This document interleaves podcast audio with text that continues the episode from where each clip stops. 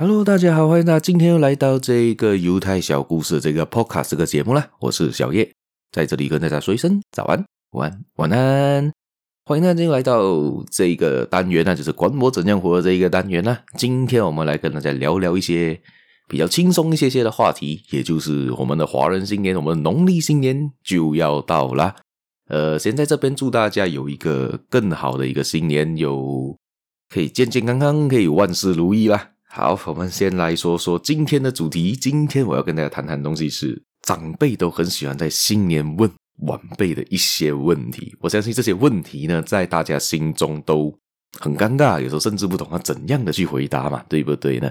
好，我们就开始先来分享这一些可能有一些问题是我们常常会遇到的，好像是问你赚多少钱啊，你的。工作怎么样啊？有没有女朋友啊？有没有男朋友啊？等等等等这些问题啊，我们分享分享一下，给大家有一个 warm up，给大家先做一个训练吧。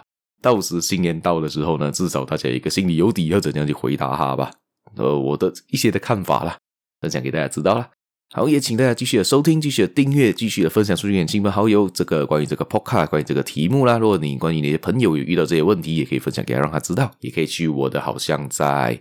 一些社群平台，好像在 FB、Insta、TikTok、小红书、呃 YouTube 都可以找到我，大家都可以在那边找到我的一些旧、可能一些旧的影片啊，旧的一些知识可以听一下，还可以分享，让我知道你的想法啦。呃，除此之外呢，下面还有一个 Buy Me a Coffee 的链接，大家有兴趣的话，也可以继续的呢去那边帮我做一个小额赞助，可以让我找更多的故事，提高更好的设备呢，可以让大家有更好的这个收听体验呢。好，我们就开始今天的话题吧。好，我们刚才提到了嘛，就是说到呢，新年呢，长辈来到家里，等等等等，都很喜欢问一些奇奇怪怪的问题。而且你会想到，诶，这个长辈明明我一年才见他那么一次，但是他一直来问我这些问题，很烦呐、很不想回答哈，也很尴尬。很多时候，好，这个时候呢，他们就我在这边上网找了一些经常我们遇到的问题，尤其在大马，尤其在马来西亚会遇到的问题啦。这个在探探网上面看到的。好，第一个问题呢，在读书的小孩呢，常常会遇到问题呢，读书考第几名啊？你考今今年考试怎么样啊？有哪几个 A 啊？是不是？大家一定一定有听过这个问题的。这个时候为什么还会问这些问题？因为他想了解你啊，想知道你们的那个生活是如何的嘛。因为他不懂要跟你聊什么。而这边呢，如果我遇到这些问题呢，我常常都会就是简单的回答：诶，考得 OK 啦，不错啦，过得去啦。毕得了业啦，这样子就简简单单糊糊弄过去了。然后第二个问题呢是什么呢？读什么科系？呃，因为他也不懂要聊什么，因为你刚刚大学，呃，刚刚的那个可能中学毕业，你读完了之后，高中啊，你上要上大学之前就，诶，你要读什么啊？很多人那时候其实都很迷茫的。这一个我们可以做另外一个关于这个主题来跟大家聊聊，因为选择科系呢，其实也是很重要的一个里程碑。到底你是不是选到你自己喜欢，或者是有没有比较有？找到容易找到就业机会的一个工作的一个科系，这个是非常大的不一样的选择啦。好，第三个问题呢，当然就是大家出来社会常常听到的这个问题：做什么工啊？你的薪水有多少啊？其实问到薪水，我觉得蛮敏感的。因为我个人的话，其实我不大喜欢透露我个人的薪水给人其他人知道。基本上就是我知道就好啦，我老板知道就好了，关其他人什么事啊？我基本上我拿薪水，人家问我这个问题，我就说：哎，过得去啦，够用啦。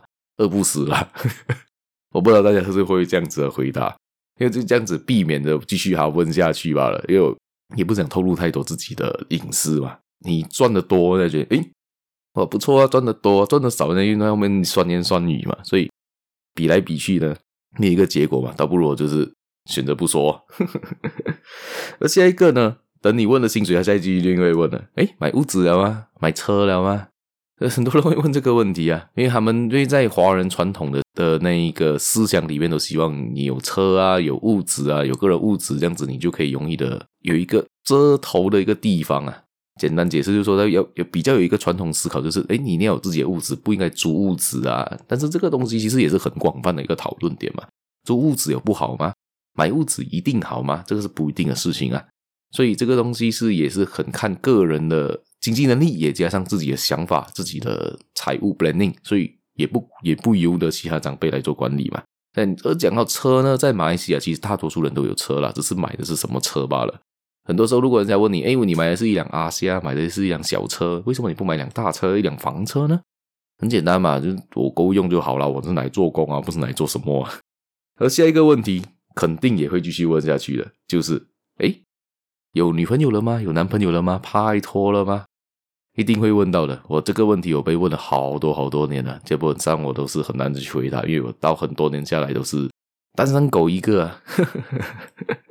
所以很多时候呢，这个时候就嗯，有啦，在找这啦，等你介绍啦，那个就就就是工作环境很难找啦，都是用这些方法来吹过去啊，讲过去就算了。下一个呢，就是如果你有拍拖，你有男女朋友，他就下一句就会问你了，几时要结婚？诶，你年龄差不多了，你应该要结婚了嘛？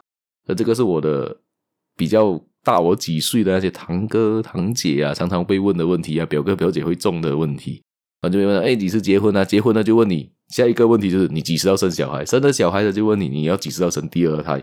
等等等等问题都是沿着去的嘛。所以，但是大家有没有想回，长辈为什么会问这些问题呢？基本上就是因为他们根本跟你们不是这么的熟悉，然后他也不懂要怎么找一些课题，找一些话题来跟你聊。所以他只能用这些东西去问你，去想办法尝试融进你的生活，因为他不可能跑来跟你讨论。哎，你最近看的 TikTok 有什么啊？你最近看的 YouTube 有什么？他们很多都不知道啊，他们都不熟悉，他很难去跟你聊这些东西。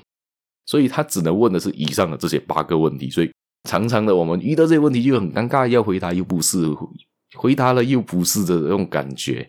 所以大家可以试试看。在今年新年呢，大家可能在他们问问题之前，你先想好一些话题，可能大人或者和一些长辈会有兴趣的话题，可能种花啊，可能他最近的退休生活啊，最近有去哪里玩呢？叫他先分享啊，其实是另外一种方式，倒反过来看，他还没了解你之前，你先了解他，这是另外一种做法，你就可以的，可能闪避了这些问题，也可以跟他的更好的交流，更好融洽的交流吧。因为人呢，在心理学上面都是一样的，人最爱的人是谁？就是自己嘛。